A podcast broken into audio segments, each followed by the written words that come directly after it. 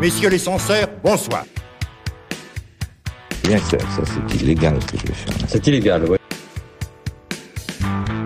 Ce qui m'obsède, c'est c'est quoi la parole sur un texte? C'est quoi un poème qu'on ne détruit pas?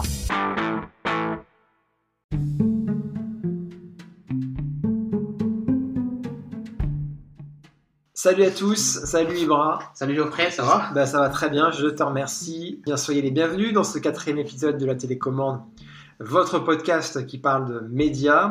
Je le rappelle, à chaque épisode, on décrypte ce soit un fait politique, une actualité, un phénomène de société à travers le prisme de la télévision. On en est donc au quatrième numéro déjà. Et euh, cette semaine, nous allons aborder les cérémonies de remise de prix à travers la question suivante. Cérémonies de remise de prix ont-elles encore un avenir? Alors installez-vous confortablement. Le quatrième épisode de la télécommande, ça commence maintenant.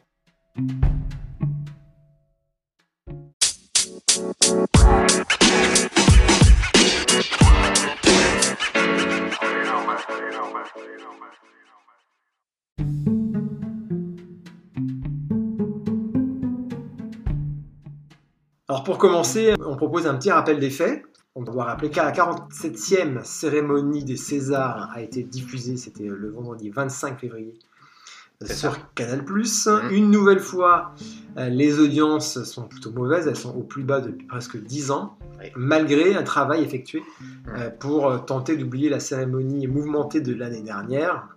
Alors on se pose une question, la question de l'utilité de ce genre de cérémonie, hein, que ce soit en France ou au- aux États-Unis. C'est une vraie question. C'est une vraie question puisque entre les controverses ici ou aux USA euh, qui pèsent sur la vie que les téléspectateurs se font de ces cérémonies, alors sont-elles vouées à disparaître? Quel travail doivent-elles faire pour se renouveler? On va tenter de répondre à toutes ces questions. Alors, on peut commencer par les Césars, hein, puisqu'on est en France, on va rester euh, chauvin. Ouais. Donc cette euh, cérémonie a été créée en 1975 par Georges Craven sur euh, l'exemple des Oscars hein, qui ont inspiré Georges Craven. Elles ont été diffusées pour la première fois l'année suivante, en 1976. Donc on voit qu'il y a plusieurs phases dans les, dans les Césars. La première, c'est entre 1976 et 1993. Et c'est vrai qu'on voit une cérémonie assez guindée, assez conventionnelle. Comme les, sur les bases, quoi, sur des classiques, quoi. voilà, comme les Oscars. L'ambiance est assez même rébarbative. Et au fur et à mesure des années, c'est vrai que on- les Césars ont été parodiés, voire moqués. On se souvient, moi surtout, du sketch des, des- des inconnus, c'était la nuit des escars. Je- moi, je vous la conseille. Je sais pas si, Brad, tu l'avais regardé. Oui, j'ai vu, C'est vrai. c'est C'est très drôle. Alors c'est vrai que c'est les inconnus qui se moquent d'une soirée interminable, plombée par des discours qui n'en Oui. finissent plus, des discours politisés sur l'avenir du cinéma, les intermittents du spectacle, ou qui récompensent toujours des films français nombrilistes, interprétés par toujours les mêmes acteurs, euh, dont le jeu se ressemble. Bref, c'est une cérémonie qui tournait en rond, et c'est la deuxième phase, entre 94 et 2020, Oui. la cérémonie déménagement sur Canal, elle se réinvente et désormais la soirée est animée par une personnalité populaire euh, du style Antoine de Caunes, Gad Elmaleh, Valérie Mercier, avec la présence de happening plus ou moins réussis. Après, on a connu des sketchs drôles, drôles hein, pour les Césars. euh, ça n'a pas toujours été aussi, aussi relou que ces deux dernières années. Euh, Là, j'ai par exemple en 2010 euh, le sketch euh, Vanessa Paradis, par exemple, prouvant qu'elle a beaucoup d'autodérision. En fait, elle se moque de sa bourde de 91 quand Ouais, elle avait annoncé euh, le mauvais gagnant. Donc, en venant, elle était accompagnée de Gad Elmaleh. Donc, euh, elle fait mine en fait d'avoir besoin de quelqu'un pour surveiller son annonce. Donc là, c'était assez drôle. Franchement, je vous le conseille. C'était un sketch marrant. En 2002 aussi, pareil lors de l'annonce des, des nominés dans la catégorie meilleur acteur du second rôle, il y avait Jamel Debbouze qui avait fait, fait mine de venir récupérer son César, en fait, qui était attribué à André Dussolier. Donc, euh, donc, en 2001 aussi, pareil, une nouvelle catégorie étonnante, donc euh, avec, euh, avec Marina Foïs. c'est les Robins des Bois. Ouais, meilleur acteur de second plan. Ouais. c'était Ouais, catégorie, c'était c'était marrant. Ouais. Alors si on revient à 2020, c'est la troisième phase, c'est le soulèvement à l'instar des Oscars. Alors, les Césars sont ciblés surtout pour leur manque de diversité. Le 3 février 2020, l'Académie des Césars annonce la démission collective de ce conseil d'administration et promet le renouvellement complet de ce dernier. Ce qui a expliqué le soulèvement, c'est euh, le moment où le cinéma français euh, était, ou en tout cas est traversé par des sujets de société. Donc c'était rendre plus visibles les minorités au cinéma, mettre en place l'égalité femmes-hommes. Sur tous ces dossiers, l'Académie est à, à la traîne, on le sait, puisque le collège de, de votants. C'était 4000 professionnels du cinéma qui votent pour attribuer les récompenses. Donc ce collège, ça compte 65% d'hommes et 35% de Ah, femmes. Le ratio, quoi. Et l'Assemblée générale, composée de 47 membres, n'est guère renouvelée ces dernières années. Elle rassemble surtout des membres de, euh, de droit euh, ayant obtenu un Oscar le passé, auquel s'ajoutent 13 personnalités choisies pour leur contribution au cinéma. Ah, il y avait en plus les 12 nominations pour le film J'accuse, ça c'était Oui. en 2020, de Ouais. Roman Polanski, qui est accusé de viol par plusieurs femmes. Mm. Et ça, ça a envenimé le climat. Ça se comprend, oui. Ouais. Déjà, euh, en Ouais. 2018, oui, euh, euh, donc il y avait le collectif qui avait un peu évolué, constitué de professionnels du cinéma, donc publie une étude qui révèle que plus de 4 nommés sur 5 sont des hommes, et que Tony Marshall est la seule femme à avoir reçu Ouais. le César euh, de la meilleure réalisation, c'est ça? Ouais. Ouais. Euh, moi, je me rappelle toujours hein, de lorsque la comédienne euh, Kate Blanchett déclare que le cinéma est un milieu d'hommes. En fait, elle utilise subtilement une, euh, une périphrase pour signifier que le cinéma est un milieu de mâles blancs. De fait, seule euh, l'instauration des quotas permettrait ainsi euh, une inégalité de traitement entre les professionnels du secteur cinématographique. Il y avait l'ancien ministre de la Culture française, Françoise euh, Nissen, Ouais. Qui était favorable au quota pour assurer la parité entre femmes et hommes. Après, moi, je suis pas trop pro-quota Mm. parce que je me dis que en fait, ça profite aussi à une élite de la part euh, des femmes et même des, euh, des, des- des minorités parce qu'en fait, ça n'ouvre pas vraiment euh, à, une- à une population qui n'aurait pas accès. Ça reste, ça reste élitiste quand même, même si, si on procède au quota.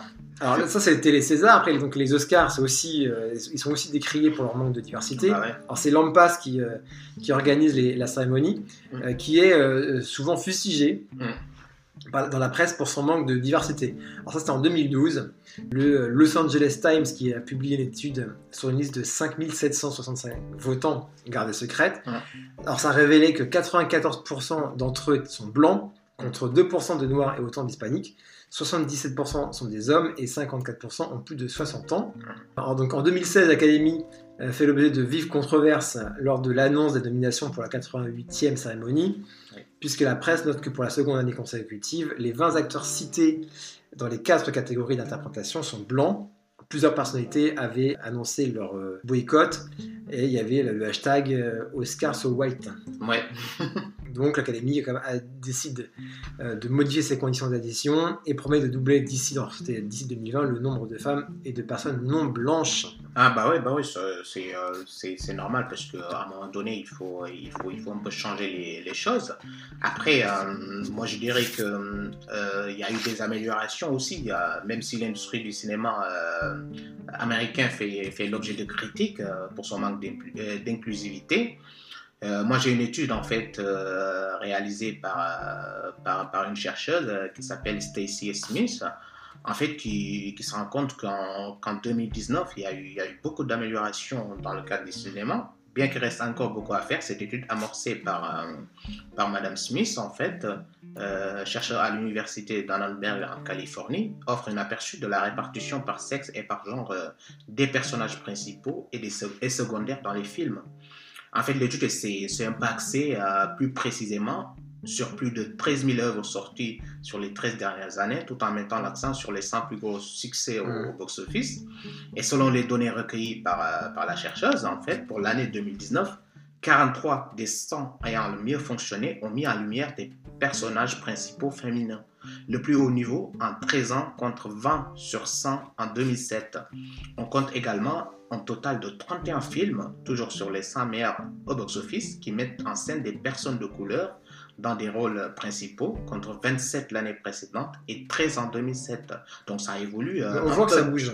On Ouais. commence à voir. Ouais, on commence euh, à voir et il faut aller dans ce sens. Alors que le nombre de films mettant en vedette des femmes continue d'augmenter, il est aussi essentiel que Mm. les femmes aient l'occasion de raconter ces histoires, ainsi que celles qui ont un rôle euh, principal masculin. Mais à part euh, Jane Campion ou euh, Ouais. euh, Il faut, il faut de plus en plus de réalisatrices. Ah oui, il n'y a pas beaucoup en fait. Parce que l'histoire, c'est bien que- qu'elles jouent le rôle, les Mm. femmes ou les minorités, mais il faut que ça soit aussi Bien sûr. raconté par, par des femmes euh, et des minorités. Donc, euh, l'étude toujours, hein, presque seuls 12 des films les plus populaires en 2019 ont été réalisés par des femmes. Ces derniers encouragent en conséquence que davantage de studios exploitent les talents féminins devant et Mm. derrière la caméra, parce que c'est vraiment important qu'elles y soient. L'éditeur remarque aussi que la performance au box-office de films mettant en vedette des femmes et des personnes de couleur, en fait, ça a été rentable pour les, pour les grands studios comme Walt Disney, qui a gagné Mm. plus de 4,1 milliards de dollars avec 4 films, dont Star Wars 9, L'Ascension de Skywalker ou bien La Reine des Neiges 2. Universal a aussi défendu des femmes et personnes Mm. sous-représentées en 2019.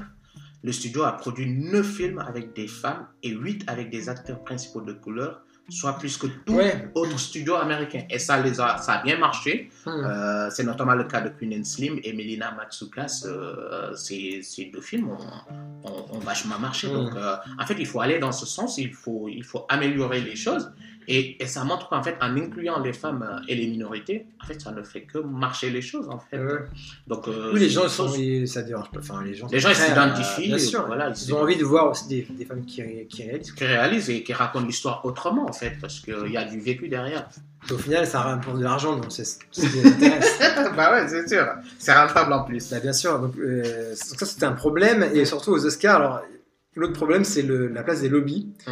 euh, qui sont hyper présents. Ouais. c'est ça qu'ils ont l'habitude, les Américains, Mm. en amont des Oscars, de faire une vraie campagne pro- promotionnelle. Ah ouais, c'est comme une campagne présidentielle. hein. Ouais, non, il faut aller faire des cocktails, aller dans les émissions télé, les festivals, des rencontres, des déjeuners, etc. Ouais. Et là, qui était l'un des, spécialistes à l'époque euh, des lobbies, c'était Harvey Weinstein, qui était l'ex-président de Miramax et de la Weinstein Company. En 2012, les films produits par euh, Weinstein Mm. ou distribués ont totalisé 300 nominations Ah ouais, et 86 statuettes. ça a bien marché sur lobbying. Hein. Alors je crois que alors ouais, ça, une bonne campagne, c'était évalué à 5 millions de dollars. Ah ouais, c'est cher ça. Alors maintenant, c'est pareil, les, les Lampas a décidé Mm. euh, de limiter les excès Ah bah oui, c'est sûr. des campagnes et empêcher les conflits d'intérêts. Donc, euh, restriction des, ré- des réceptions privées et interdiction d'envoi de messages électroniques publicitaires en faveur d'un candidat dénigrant de manière agressive la concurrence. Ah ouais. Donc ça, c'est fini. Ouais, de toute façon, dans l'esprit anglo-saxon, euh, surtout, ils ont, ils ont pas de problème avec le lobbying. hein. C'est comme, C'est pas un euh, problème. ouais, c'est pas un problème. Donc, ils assument à peu près. Mais bon, après, il faut limiter quoi. Ça reste une compétition. Ça doit être euh, dans un Ah, mais, esprit. ouais, mais sain, euh, c'est l'industrie. Hein, c'est c'est. Ouais, c'est vrai. Les, les Oscars, les Oscars, c'est c'est vraiment une industrie derrière. Donc tout ça fait que bah, les, les audiences chutent, hein, c'est comme, comme en France, mais les Oscars qui dépassaient largement les 40 millions de, de téléspectateurs au début des années 2000, avec un record, c'était en 1998 avec 55 millions de téléspectateurs, c'est tombé en 2021 à 9,85 millions, c'est une catastrophe. Ah ouais. Donc les gens ne regardent plus. Non, non, non, bah, bah, ça, se- ça se comprend, hein, que ce Et soit en France, France, aux hein. États-Unis, euh, ça baisse, ça baisse. Je pense que les gens, ils en ont un peu marre de cette ambiance de l'entre-soi, Ouais, de ce truc où on voit des gens euh, millionnaires ou, milliardaires, euh, genre se, se, se- voilà, se prendre en photo, Mm. euh, euh, montrer au grand jour qu'ils sont touchés par, par ce qui se passe, mais en Ouais. réalité, ça ne reflète rien de, rien de, rien de ouf. Quoi. Donc, en fait, on ne se sent pas concerné par la soirée. De toute façon, moi, c'est ce que je ressens quand je, quand je regarde soit les Césars, soit, soit les Oscars, c'est que je me dis, en fait, je suis pas dedans. Quoi. Je me sens pas concerné. Après, moi je suis content quand je vois un film qui m'a plu gagner un, un César. Ouais, bah, c'est juste Parce que c'est mérité, voilà, mais c'est tout. Euh, on voit déjà qu'il y a, de la part des organisateurs, euh, un renouveau déjà dans, la représentation des votants, ce qui est important. Alors, notamment, justement, après que euh, l'ancienne académie ait, ait- ait démissionné, euh, donc il y a eu un, un renouveau avec l'élection de Véronique Keila, qui est l'ancienne patronne d'Arte, et de Eric Toledano à la présidence de l'académie pour deux ans. Les statuts ont été euh, modifiés pour supprimer les membres de droit dont faisait euh, partie Roman Polanski Mm. et qui siégeait d'office à l'Assemblée de, de- de l'Académie. Et 500 nouveaux membres, mais à majorité masculine, ont aussi rejoint les rangs des votants. Et il y a également des binômes paritaires qui ont été élus pour représenter chacun des métiers du cinéma. Donc ça, c'est une première chose. Il faut re- représenter la jeunesse également, la diversité. Oui. Maintenant qu'on voit cette jeunesse et cette diversité à l'écran, c'est important de la voir maintenant euh, dans les, les votants et ceux qui vont recevoir des Césars. Et puis encore, il manque encore certains films. Surtout rétablir la place de la comédie. Parce que moi, s'il y a quelque chose qui marche dans le cinéma français, franchement, c'est la comédie. Quoi. Bien Moi, je vais au cinéma, euh, je préfère les films comiques, hein, euh, largement. Ouais, bah ouais, moi aussi. Après, peut-être c'est ça qui m'est accessible, mais bon. euh, Ouais, ouais, je préfère largement. euh, donc euh, voilà, ils doivent, ils doivent trouver leur place au César. Et, et voilà. Alors, l'autre question, c'est est-ce qu'on fait comme aux États-Unis? Euh, Donc moi, j'ai j'ai regardé la, la liste des nommés euh, aux Oscars. Il y a toujours des films issus de plateformes. Ouais. Mais en France, en France, ils veulent pas parce que euh, pour être nommé au César, il faut être sorti au cinéma. Oh là là. Ouais, c'est ça la règle. Et là, bah, évidemment, bah, les, si les films qui sortent sur Netflix, c'est- ils, sont- ils vont pas au cinéma. Bah, Donc, est-ce que les Césars auraient, auraient raison de ouvrir aux plateformes Je sais bah, pas. moi, moi, je- moi, je suis complètement d'accord parce que euh, Netflix. Mais ça risque de faire euh, exploser euh, à l'interne euh, chez les, les, les Césars. Ils sont pas prêts. hein. Ouais, mais bon, après, il faut, faut y aller, quoi. La logistique suivra. J'ai regardé euh, ouais, la liste des nominations aux, aux Oscars. Il y a plein de films Netflix ou Amazon, etc. Bah ouais, non, mais euh, c'est normal. Et à un moment donné, il faut, il faut, il faut changer les choses. Netflix euh, occupe une part réelle euh, actuellement dans la production, dans le cinéma. euh, Bah, Il y a des grands cinéastes en plus qui vont qui maintenant travaillent avec Netflix, hein. Netflix. Bah ouais, ils signent des contrats d'exclusivité. Scorsese, là euh, en France, il y a Jean-Pierre Jeunet Bah avec ouais. euh, Big Bug. Bah ouais. Donc les, les, les, euh, les, les vrais, les grands euh, cinéastes maintenant. Ouais, il y a des vrais contrats et puis euh, il y a de la qualité dans le travail de Netflix. On peut pas, pas que du bon, mais il y a du bon. Ouais, mais il y a, y, a, y, a, y a de la qualité. Et puis ça, ça tire vers le haut le cinéma et ça, Bah, ça aide, euh, je pense. ça le rend accessible aussi pour, beaucoup de Après, il pas, faut pas se limiter. Le problème, c'est que le cinéma, ça, ça doit rester dans, une salle de cinéma. Mais je le dis, je le répète. Ouais, je suis pas d'accord. Mais c'est bien les plateformes. J'aime beaucoup les plateformes, mais le cinéma, c'est dans une salle de cinéma, quoi. Ouais. Après, il faut. Batman, là, le Batman qui sort, c'est au cinéma qu'il fallait le voir. C'est, ça faut- rend pas la même Il chose. faut baisser le prix quand même. 13 euros. Ah bah 15 balles, une place de parc. Non, mais après les gens, après on s'étonne que les gens ne reviennent pas au cinéma après. Ah bah ouais, à un moment donné, 15 balles quoi. Moi, j'ai envie d'aller au cinéma toutes les semaines, mais si je pense à 13 balles toutes les semaines, Ouais, je me dis, euh, attends. Ouais, euh, mais c'est pareil, ils sont pas prêts de changer, je pense. Et puis, euh, si toi, tu dois payer l'abonnement du cinéma, plus ton abonnement Netflix, Amazon, Disney, Ouais, euh, attends, ça devient compliqué. C'est compliqué. Eh Bah oui, c'est compliqué, donc, euh, Donc ouais, il faut faire avec. Après, il faut miser sur Salto, mais bon. Ouais, bah, c'est pas gagné. hein. Donc pour conclure, alors est-ce que les cérémonies comme ça euh, de remise au prix ont encore un avenir? Bah, On peut dire que oui, mais il faut qu'elles continuent leur mue, que les films nommés et récompensés reflètent vraiment et davantage le- les spectateurs Mm. et ce qu'ils aiment. Et puis le cinéma d'aujourd'hui également. Mm. Et puis, euh, on le sait que le cinéma déjà sait s'adapter aux nouvelles technologies. Je pense qu'il va s'adapter à cette période. Et puis, ça, ça va plus refléter euh, la, bah, la- la société, vraiment. En tout cas, on est, on est sur la bonne voie. Il faut que ça continue comme ça. Et ben voilà, c'est la, la fin. C'est la fin déjà de ce quatrième épisode. Euh, Merci, Bara. Merci Geoffrey, c'était un cool, plaisir, de nouveau. Merci de nous avoir suivis. J'espère que ça vous a plu, que ça vous a intéressé. On est également sur Instagram. Euh, c'est la télécommande, le podcast, notre compte. Et puis, n'hésitez pas à vous abonner, réagir, À commenter. à nous écouter. À- vrai. Voilà, et à, nous, à noter nos émissions, à nous faire des ça. retours. On veut bien avoir des retours, euh, ça, ça nous permet de nous améliorer. C'est ça. Et on est euh, dispo sur toutes les plateformes. Donc, n'hésitez pas à foncer. Et on se retrouve très vite. À très vite.